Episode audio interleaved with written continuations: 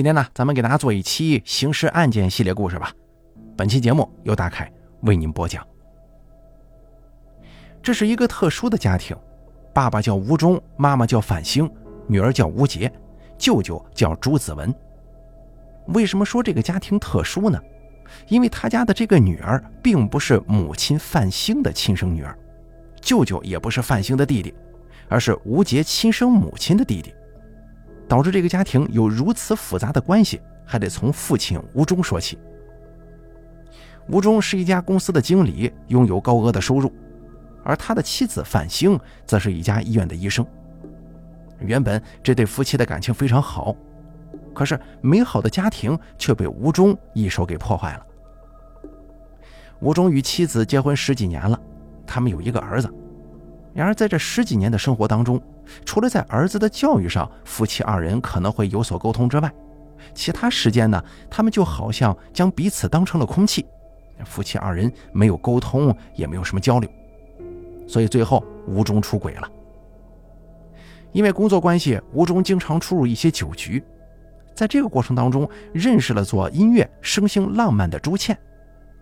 朱倩的出现，让原本觉得生活压抑、没有激情的吴忠，忽然感受到了生活本应有的激情。久而久之啊，吴忠与朱倩之间就从客户关系发展成了地下情人关系。对于丈夫的改变，范兴其实一直都看在眼里。然而因为缺少沟通，所以范兴选择了一忍再忍。十几年的夫妻关系，让范兴原本想着可以等丈夫在外头玩够了，她就会回心转意。然而，最终她还是忍出了事儿，朱倩怀孕了，并且后来生下了女儿吴杰。对于丈夫的出轨，原本范兴是选择一再退步忍让，然而结果却是丈夫在外面还有了孩子。这个结果让除了工作就是家庭的妻子范兴非常难以接受，所以最后还是选择离婚了，而且之前买的房子也给到了妻子。自从跟朱倩在一起之后，吴忠的生活可以说是丰富多彩，也就是他所谓的想要的那种激情生活。可事实上呢，生性浪漫的朱倩与吴忠在一起的最初目的，也是为了寻找刺激。两个都是为了寻找刺激的人，要是真的变成长相厮守的夫妻，那这转变太大了，尤其是对朱倩来说。所以啊，在生下孩子之后不久，朱倩就另寻新欢，最后嫁到了美国。吴忠所有的付出都变成了鸡飞蛋打。因为跟妻子离婚了，吴忠把女儿交给了年迈的父母抚养，自己除了高高在上的经理职位以外，已经变成了一无所有的孤家寡人了。就在吴忠最痛苦的时候，妻子范兴选择重新接纳出轨的丈夫。对于丈夫出轨这件事儿，范兴是无法接受的，但是为了孩子，她最后不得不重新接受吴忠。此外，接受吴忠就得接受他外面生的女儿吴杰呀，因为孩子之前一直都是由吴忠年迈的父母抚养，但是对于年迈的父母来说，这年幼的孩子他们已经有心无力了。最终，范兴不仅重新接纳了吴忠，也接纳了吴忠出轨生下的这个女儿。对于吴杰这个年幼的孩子，虽然范兴心存芥蒂，但他毕竟是个孩子呀，所以在之后的生活当中。范兴表现出了一般女人难以做到的。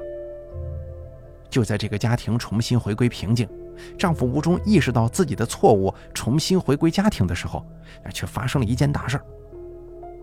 吴杰回到吴忠与范兴身边不久，他忽然开始经常发烧、流鼻血。在经过检查之后，发现吴杰竟然得了白血病。这个打击太突然了，这让吴忠与范兴难以接受。然而，即使吴忠再有钱，面对这个突如其来的疾病也是束手无策。所以在孩子五岁的时候，最终还是离开了这个世界。女儿的去世让吴忠难以接受，但是人死不能复生啊，活着的人还得往前看。所以吴忠最后决定将女儿的房间重新装修一下，另作他用。所以啊，他找到了这个吴杰的干装修的舅舅，也就是朱倩的弟弟朱子文。对女儿的房间重新装修一下，朱子文也欣然同意了。而当他刚进入外甥女儿的房间之后，他就感觉房间的铺设非常温馨，也能感觉到之前外甥女儿在这个家中过得是非常幸福的。但是在拍照片的过程当中，朱子文有一种奇怪的感觉。至于这感觉来自于哪里，他又说不上来。之后，朱子文把房间的照片尺寸进行了拍照，还拍了几张外甥女儿生前的照片。回到家之后，朱子文把照片上传到电脑上，准备传给在美国的姐姐，当做是最后的留念吧。可是，在上传的过程当中，朱子文却对外甥女儿的房间看得出神。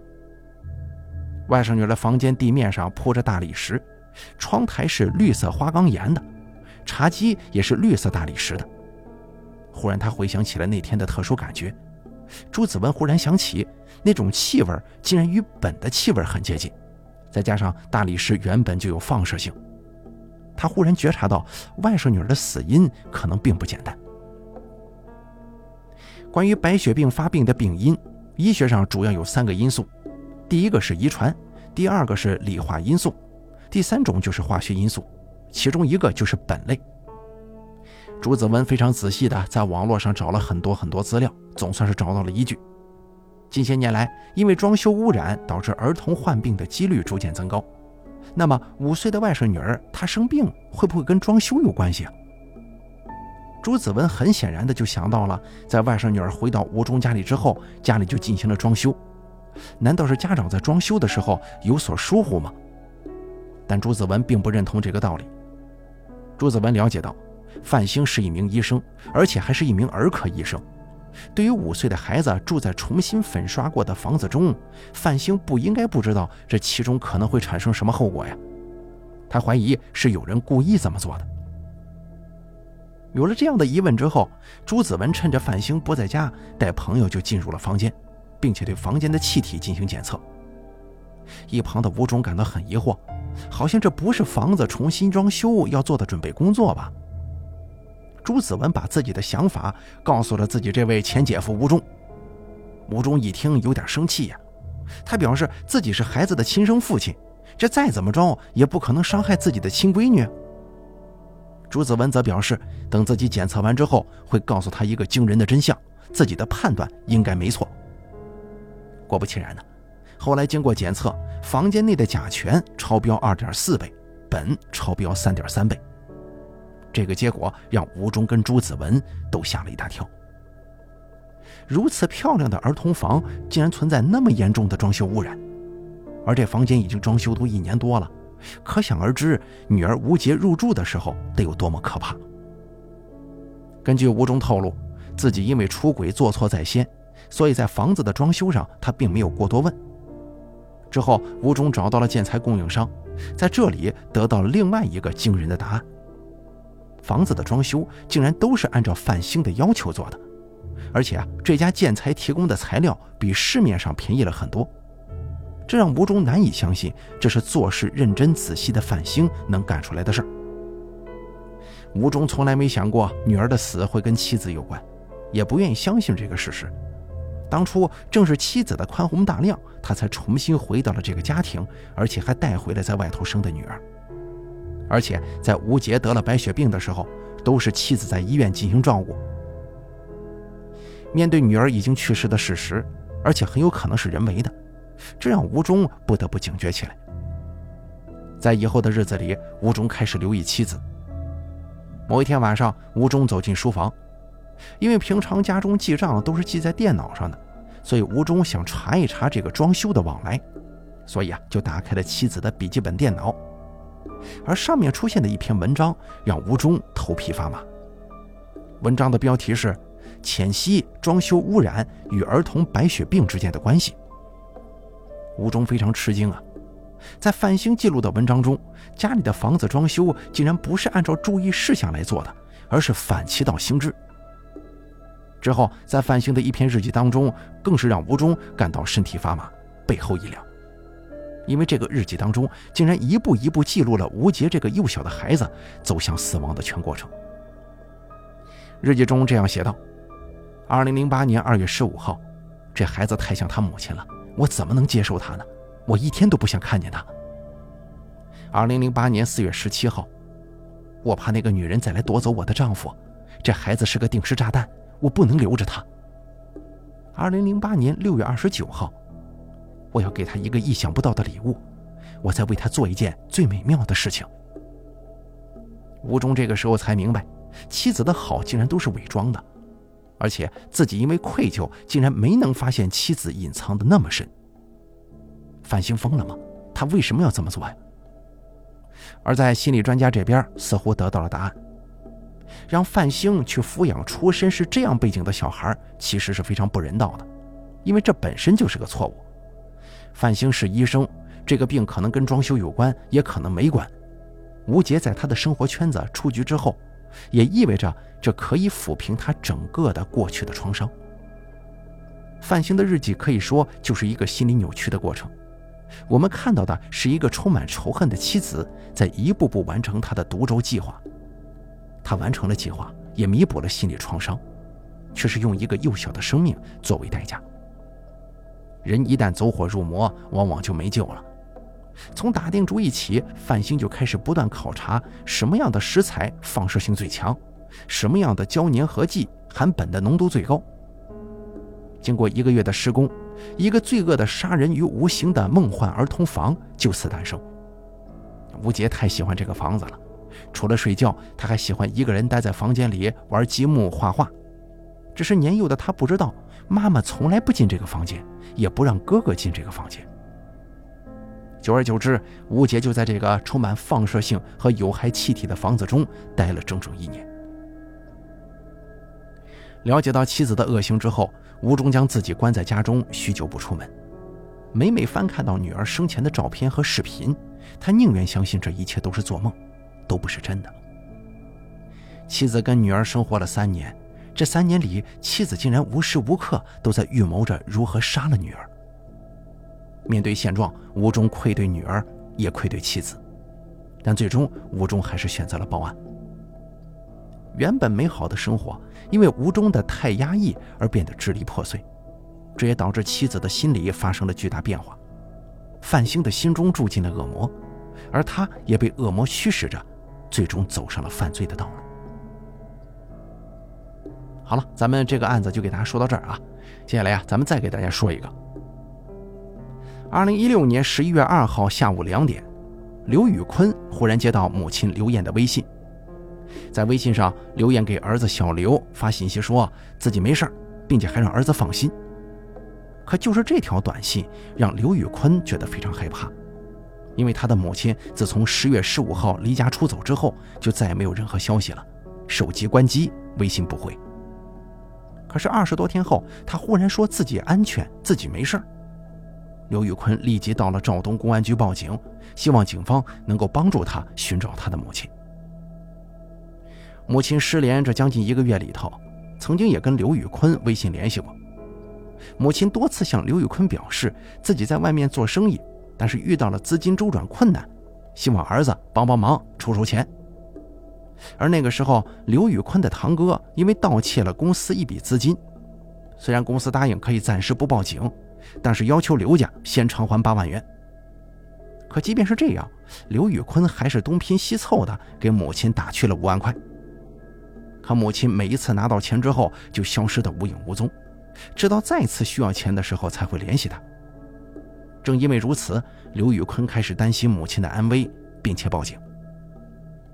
肇东公安局接警之后，觉得事情可能远不止失踪这么简单，并且消失二十多天的刘艳很有可能已经遇害了。刘艳四十五岁，原本一家三口生活在一起，后来刘宇坤考上了广州的大学，于是刘艳就去了广州办读，并且在当地经营一些小生意。在二零一五年十一月二十三号，一场意外打破了这个家庭的宁静。刘宇坤的父亲意外去世，刘艳就从广州回到了肇东料理丈夫的后事，之后就留在了肇东。母子二人是一直通过这个电话进行联络的。在查阅了刘宇坤跟刘艳的通话记录以及微信聊天记录之后，警方基本可以肯定，最近跟刘宇坤交流的人已经不是他母亲刘艳了。因为每个人打字或者说话都有自己的习惯，而刘艳最近发送的消息与之前发送的消息习惯存在差别。为此，肇东警方来到了刘艳居住的房子进行调查，但是房内空无一人。通过对周边邻居的了解，警方发现，在刘艳失踪前一个月，家里经常传来争吵和打架的声音，并且那个时间段一直有男人进出刘艳居住的房子。可刘艳的丈夫已经于一年前去世了呀，这名经常进出刘艳家的男子究竟是谁？警方调取了小区的监控，但因为小区的设备比较陈旧，每隔几天就要清理一次内存。导致没有那名男子的监控信息。就在这个时候，调查刘艳银行账户的民警传来消息，他们发现，就在刘宇坤给母亲转去五万元之后，有人立即通过 ATM 机取走了两万。通过银行保存的监控，发现这名男子身穿深灰色外套，戴着眼镜，神情明显慌张。经过小区邻居辨认，这个人就是经常出入刘艳家里的那名男子。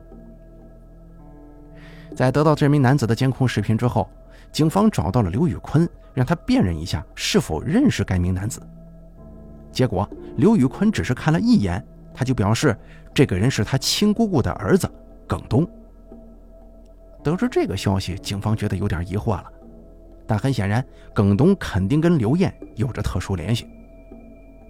警方立即对耿东进行调查，结果发现，有家却不回的耿东一直在不同的宾馆居住。通过查询，警方确定了耿东目前租住的酒店位置。很快，在酒店，警方将耿东进行了控制，并且还从他的身上找到了刘艳的手机、身份证以及多张银行卡。在警方的审问之下，最终耿东承认了自己杀害刘艳，并且诈骗刘宇坤的犯罪事实。二零一六年十一月六号，在耿东的带领之下，警方找到了刘艳的尸体。死亡时间在十月四号晚上。据耿东交代，原本他跟自己的舅妈刘艳之间没有多大联系，虽然是亲属关系啊，但刘艳当时跟儿子刘宇坤在广州生活，自己一家人在乡下生活。后来，刘艳的丈夫，也就是耿东的舅舅，意外去世。按照当地的习俗，舅舅的丧事在老家农村办理。后来，刘艳暂时留在了老家。因为独自一人的缘故，所以刘艳开始经常找耿东帮忙。因为考虑到舅妈在老家，就他们这一家亲戚了，所以耿东就没拒绝，开着车带着舅妈到处办事。那段时间虽然两个人经常在一起，但根本不存在什么逾越红线的问题。可是，在一次饭局之后，两个人的关系变得亲密，却尴尬了。耿东的酒量还算不错，白酒少说也能喝一斤。然而那天那饭局，两瓶啤酒下肚之后，耿东就直接昏睡了过去。等他再醒来的时候啊，就已经赤身裸体躺在了酒店的床上了。而当时躺在他身旁的正是舅妈刘艳。对于两个人之间发生了什么事情，耿东根本想不起来。可醒来之后，刘艳竟然表示要跟耿东在一起。虽然耿东不知道二人发生了什么。但孤男寡女共处一室，而且还都是赤裸相对，还能发生什么事儿啊？耿东不傻呀，他跟刘艳那可是亲舅妈跟外甥的关系。他向刘艳表示，如果外人知道了他们发生的这件事儿，谁也没有脸面活在世上了。他让刘艳不要再说那样的话了，就当今天什么事也没发生过。可是刘艳的一句话却把耿东给吓坏了，因为刘艳拍了裸照。并且还威胁说要把这个照片复印几百份，让村子里、屯子里的所有人都知道他们俩的事儿。刘艳威胁耿东必须跟他在一起，而且还拿家里的名声压耿东。虽然耿东非常不情愿，为了父母的脸面，选择了忍让。二零一六年春节期间，二人同居到了一起。刚开始，刘艳还像之前那样喊耿东的小名“东子”。可是同居几个月之后，刘艳开始改口叫老公了。虽然耿东最初是不愿意跟刘艳在一起的，但同居了一段时间之后，发现这个舅妈不仅人长得漂亮，对他也不错，所以啊，他也就心安理得的跟刘艳同居到了一起。而根据小区居民的反映，他们经常看见二人甜蜜的出现在小区里面，有时候还追追打打的，像是初恋的年轻姑娘啊、小伙子那样。其实三十岁的耿东已经结婚多年了，并且还有两个孩子。耿东的初恋就是现在的妻子，二人从相恋到结婚，关系一直都非常好。结婚十年了，从没跟妻子吵过架。除此之外，耿东还是村子里出了名的热心小伙，谁家需要帮忙，他总是第一时间站出来帮上一把。正因为如此，耿东被抓了之后，村民们认为这件事情不应该怪耿东，而是应该怪那个水性杨花的舅妈刘艳。要不是他勾引耿东，后面根本就不会出这些事儿。然而，在刘艳的手机当中，警方找到了一份录音。录音时间是十月三号，也就是案发前一天。录音当中显示，耿东跟刘艳都哭了。刘艳问：“开始是不是你找的我？”耿东说是。刘艳又说：“是不是让我爱上你了？”耿东说是。刘艳又问：“那你为什么要这么对我呀？我都说过我俩不行就分了，我说没说过？”耿东说说过。尽管在妻子、父老乡亲们眼中，耿东是个好丈夫、好儿子、好小伙，但是从这段录音当中啊，可以看出，当时舅舅刚过世，这个外甥竟然就去勾搭自己舅妈去了。而且自从与刘艳同居之后，耿东开始经常不回家了。妻子有时候过问，耿东也只是以在外面承包工程敷衍过去。妻子当时也没有对此产生过怀疑。靠着这个借口。耿东跟刘艳幸福的生活在了一起，可看似甜蜜的生活背后，却隐藏着巨大的危机。在后续的录音当中可以看到，耿东曾经向刘艳表示自己会离婚，并且跟刘艳在一起，可最后啊，耿东食言了。对于这段录音，耿东矢口否认，并且表示自己跟刘艳之间根本就没什么感情可说，再加上自己跟妻子感情深厚，根本不可能为了刘艳而离婚呢。耿东在录音中坚定地表示，自己跟刘艳在一起，并不是过家家玩玩而已，啊，自己是非常认真的。然而案发后，耿东却表示，这一切都是刘艳害的自己。在案发的十月四号这一天，刘艳再一次逼耿东离婚，与自己远走高飞。可因为这件事情，二人再次爆发了争吵。在前一段时间，二人就因为结婚的事情吵过几次，而这一天，二人吵得格外激烈。这天晚上，刘艳把自己受的委屈都说了出来。然而，这份委屈在耿东看来却是对自己不利。耿东认为，刘艳要将二人的事情告诉家里人，已经触碰到他的红线了，这是他万万不能突破的。他当时心中已经想：既然自己的面子没了，要死就得你先死。争吵过后，耿东提出去菜市场买菜。二人分开之后，耿东去购买了一包老鼠药。晚饭过后，耿东给刘艳准备了一杯牛奶，并且在牛奶中加入了毒药。几分钟后，刘艳就毒发身亡了。案发后，耿东打印了一份房屋转让协议，并且按上了刘艳的手印，企图将她的房产占为己有。据耿东交代，因为刘艳对生活品质要求比较高，在跟他同居的这段时间里，自己入不敷出，并且还欠下了一笔高利贷。他企图卖掉房子用来偿还高利贷，但是这份伪造的合同并没什么用。虽然耿东知道自己肯定会被抓，但是担心这笔高利贷自己无法偿还，他每回要求自己的父亲、妻子来还。所以啊，他开始冒充刘艳朝家里人要钱，并且从刘艳儿子这里诈骗了五万余元。案件到这儿也就结束了，一段不伦恋最终导致两个家庭的破碎。耿东害了刘艳。也害了自己的家里人呢。咱们接着再给大家讲下一个案子。你相信一见钟情吗？你相信一见钟情的爱情会走到最后吗？其实啊，很多人都相信一见钟情。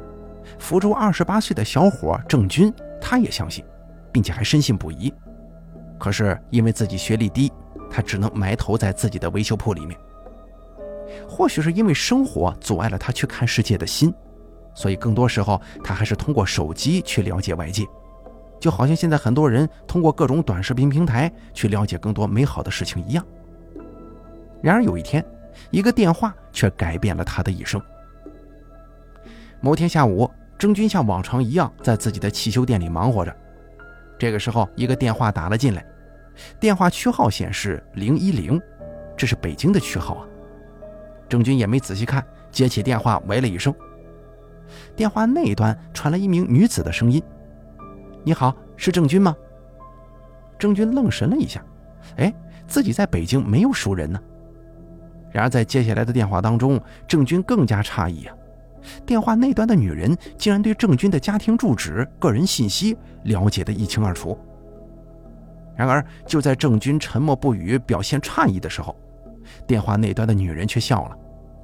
这女孩自称叫乐乐，二十九岁，是北京医科大学的研究生，正在做社会调查。给郑军打电话就是为了完成自己的学业。面对这个突如其来的电话，郑军并没有表现出应有的警觉，相反，电话那端乐乐的声音十分甜美，让二十八岁了还没谈过恋爱的郑军觉得很甜蜜。二人在电话中聊了很多，但第一个电话还都是围绕着乐乐说的所谓的社会调查。在挂断电话之后，郑军拿着手机傻傻的乐了一会儿。而在接下来的日子里，乐乐经常会主动的给郑军打来电话。或许是因为乐乐声音甜美，再加上他那高学历，让郑军的内心开始有了一丝波动。他感觉自己好像是谈恋爱了。又或许是因为二人年纪相仿，共同话题还比较多，一来二去，两个人竟然通过电话聊出了感情。二人的通话也不再以乐乐所谓的社会调查为主了，他们像是热恋中的情侣一样，在电话中谈情说爱，煲起了电话粥。面对这个一直未曾谋面的乐乐，郑军内心波动更加剧烈，每次都舍不得挂电话。年纪轻轻的郑军，仅凭几通电话，似乎就认定自己可能遇到真爱了，所以他一直想约乐乐出来见面。但或许是因为自己话不多。并且人家对方学历那么高，郑军产生了自卑心理，从内心否定自己，觉得自己配不上乐乐，一直不敢开口。或许是乐乐感受到了电话那端支支吾吾郑军想要表达什么，竟然主动提出要从北京来福州与郑军约会。一听乐乐主动提出约会，电话那头的郑军高兴坏了，挂断电话就从衣柜当中翻箱倒柜的准备捯饬一下自己。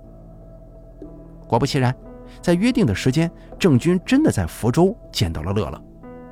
她漂亮的脸蛋、迷人的身材、长发披肩，气质高雅，衣着时尚，郑军看的眼睛都直了，心里想：这真不愧是北京来的大学生啊，就是不一样。要不是乐乐主动说话，郑军真的口水都要流到地上了。但是有一点让郑军觉得有那么一丝丝的疑惑。那就是乐乐的长相并不像自己所说的二十九岁，相反有点显老，得三十多了。或许是看出了郑军的疑惑，乐乐主动表示自己曾经有风湿病，还有心脏病，也做过化疗，所以看起来要比同年龄的女孩子苍老一些。听了乐乐的悲惨遭遇，郑军更加心生怜悯。此外，这个时候看着这个虽然有些苍老，但外形气质一流的乐乐。郑军内心的自卑心理又出现了，他觉得自己一个乡下小伙子，如果能够跟这个高学历的北京女孩走到一起，那简直是非常幸运的事儿，所以对乐乐并没有过多怀疑。考虑到乐乐之前的生病史，郑军带着乐乐尝遍了福州的一些知名小吃，二人的关系也迅速升温，后来也开了房，像是热恋中的情侣一样，郑军跟乐乐相处的如胶似漆。但越是相处在一起，郑军越是觉得怪事多呀。乐乐每次出门都爱戴口罩，在宾馆里也神神秘秘的，每次洗澡还总是把自己支出去买点东西，就好像是刻意让自己回避似的。起初，郑军也只是以为刚谈恋爱没多久嘛，乐乐比较害羞，但都已经赤诚相见了，乐乐睡觉的时候竟然衣服都穿得非常完整，包裹严实。对于郑钧的疑问，乐乐则是撒娇的表示自己还得保留一些秘密，到结婚的时候再告诉他。然而，就在相处不久之后，乐乐竟然提出了一个让郑钧无法接受的要求。乐乐竟然提出让郑钧去帮助自己伤害一个人，一个男人。乐乐表示自己跟这个人有着刻骨的仇恨。这个男人叫郑林，乐乐说曾经这个郑林啊想要强奸自己。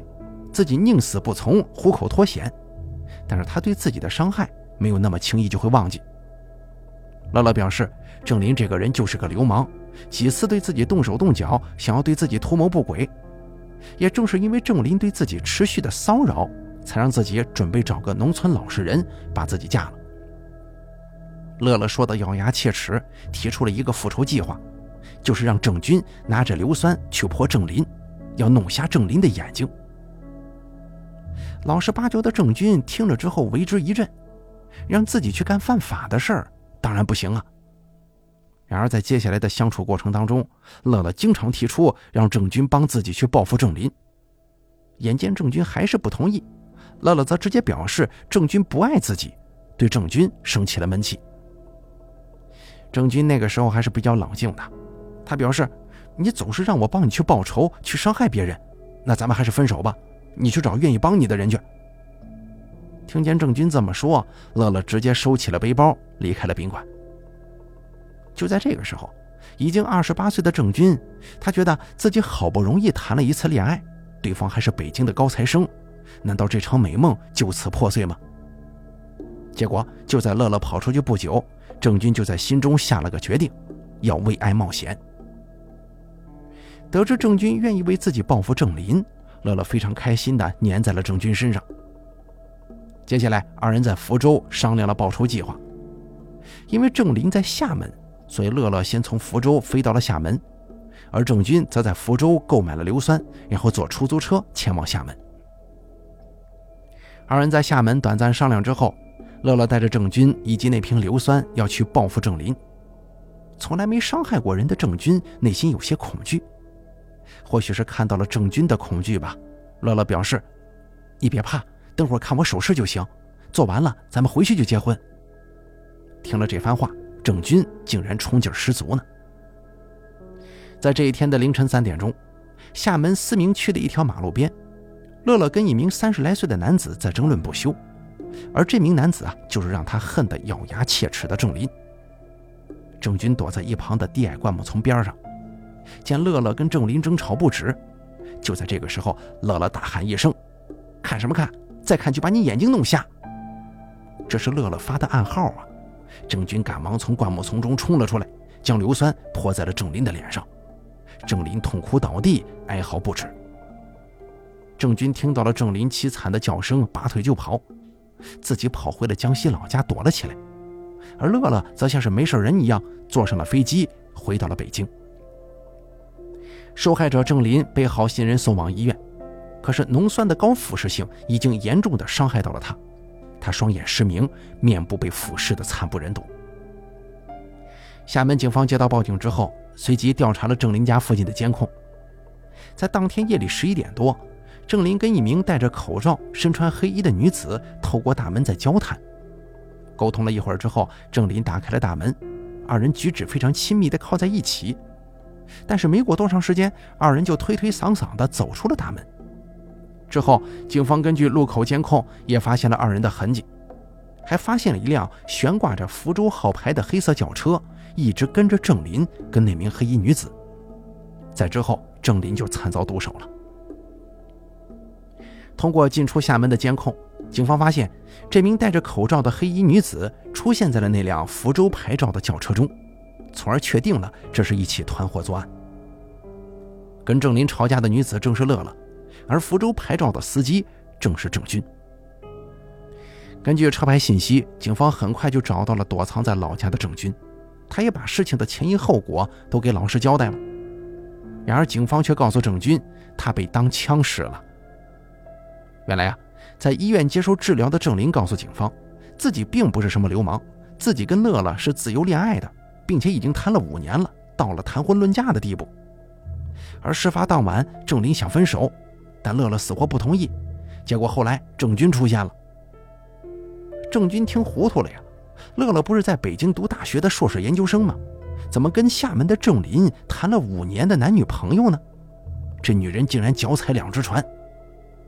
可让郑军更加意想不到的是，乐乐在郑林这里竟然叫中正，身份还是北京医科大学的研究生，而他与郑林也是因为一通电话而相识的。之后的发展也跟郑军差不多啊，从北京飞到厦门，与这个叫郑林的人确认了恋爱关系。但是从郑林跟郑军口中，并没能发现这个女人从他们身上索要财物的事情。莫非说这个乐乐只是单纯的图色吗？这样好像也不太可能吧。郑林回忆自己跟乐乐交往许多年，睡在一起，乐乐也都是穿的比较完整，说什么要把美好的事情留到婚后。那么这个乐乐究竟隐藏着什么样的秘密呢？警方决定对这个中正进行调查。在北京警方的协助之下，他们发现，名叫中正的人年纪在二十到四十岁的，竟然没有一个是符合二位描述的。因此，警方猜测，这个乐乐或者中正应该都是这个女人的化名。可是，当警方希望郑林能够透露自己谈了五年的女朋友更多的信息的时候，郑林却表示，自己虽然跟他谈了五年，但也只是在年初的时候见第一次面，平常都是在 QQ 上聊天的。年初见面，二人一见钟情，郑林就带着钟正回了家。郑林父母觉得这个钟正言行举止非常文雅，认为自己儿子找到对的人了。二人迅速确认恋爱关系，并且同居到了一起。钟正表示自己还是学生啊，所以为了爱情，他经常是北京、厦门两地飞。虽然是学生，但是钟正从来没有让郑林给过自己钱，相反，他经常给郑林买礼物。可是啊，在交往的过程当中，钟正同样不跟郑林同房，洗澡的时候也要支开郑林，啊，理由还是一样，美好的东西要结婚后才能看。但是郑林提到了一个非常奇怪的点，那就是钟正从来不让自己碰他的头发，为此二人还经常因为头发大吵一架，所以郑林才会提出要跟钟正分手，觉得他太奇怪了。听了郑林和郑军的描述，警方是一头雾水啊！这个女人究竟图什么呀？结合郑军与郑林提供的细节来看，警方决定从交通工具，也就是钟正乘坐的飞机入手。但是根据二人的口述，乘客信息中并没有二十岁到四十岁之间符合的女子啊。当警方把这个年龄范围扩大到五十岁的时候，结果还是没有符合的女子。二十岁到五十岁都没有符合要求的，莫非这个女人是个男人，还是说她根本就没坐飞机呢？但是郑军跟郑林都能证明她是个女的。怎奈警方将所有信息都调出来，让郑林家人辨认，结果一个五十五岁的女子画像出现在郑林家人面前的时候，他们激动地指着照片大声喊：“就是她！哎，就是这女的！”警方都诧异了呀。这个与他们描述的二十九岁女子相差也太大了吧！既然受害人家人已经指认了，根据这个线索，很快这名女子就被警方抓获了。原来啊，这名五十五岁的女子名叫王秀荣，黑龙江佳木斯人，是一家医院的退休职工。然而，随着深入的调查，民警发现，王秀荣除了郑林、郑军这俩男朋友之外，在北京还有一个五十来岁的男友呢。二人已经同居多年，并且警方发现王秀荣还有个老公，平日里他就周旋于这四个男人之间。在监狱当中，王秀荣表示自己年轻的时候非常的漂亮，但是岁月不饶人呢，自己虽然老了，但爱美之心人皆有之。为了证明自己风韵不减当年，王秀荣戴上了假发，穿上了黑丝袜，再加上虽然年纪大了，身材仍旧保持的比较好。所以口罩一戴，任谁都会觉得这人非常婀娜多姿。为了验证自己真的风韵犹存，他开始频繁的在网上与网友沟通，并且相约见面。而郑林与郑军则是他的一次实验，只不过这次实验在王秀荣看来是比较成功的。而之所以要用硫酸报复郑林，就是因为郑林对他的年龄产生了怀疑，这让他感受到了前所未有的挫败感。自己的年轻魅力遭到了怀疑，而当时郑军被他迷得神魂颠倒，让干什么就干什么，所以啊，就产生了报复计划。最终结果导致郑林双目失明。王秀荣一直不承认自己犯了法，他表示自己又不图他们的钱财，也不图色，就是戴了个假发装年轻姑娘，跟他们谈了个恋爱嘛，怎么就犯法了？虽然王秀荣不承认自己犯法。但他只是郑军故意伤害郑林，就已经触碰到了法律的底线。而二十八岁第一次恋爱的郑军，在狱中才知道，这个让自己爱得死去活来的女朋友，竟然是一个年纪大他两倍的大妈呀！他傻眼了，感觉一切都不是真实的。最终，经过法院审判，白发魔女王秀荣因怂恿他人故意犯罪、故意伤害他人，被判处死刑，缓期两年执行；而他的帮凶郑军明知犯法而故意为之，也被判处无期徒刑。同时，责令表明被告人赔偿受害人经济损失八十多万元。好了，咱们本期这个刑事案件呢，就给大家说到这儿了。感谢您的收听，咱们下期节目不见不散。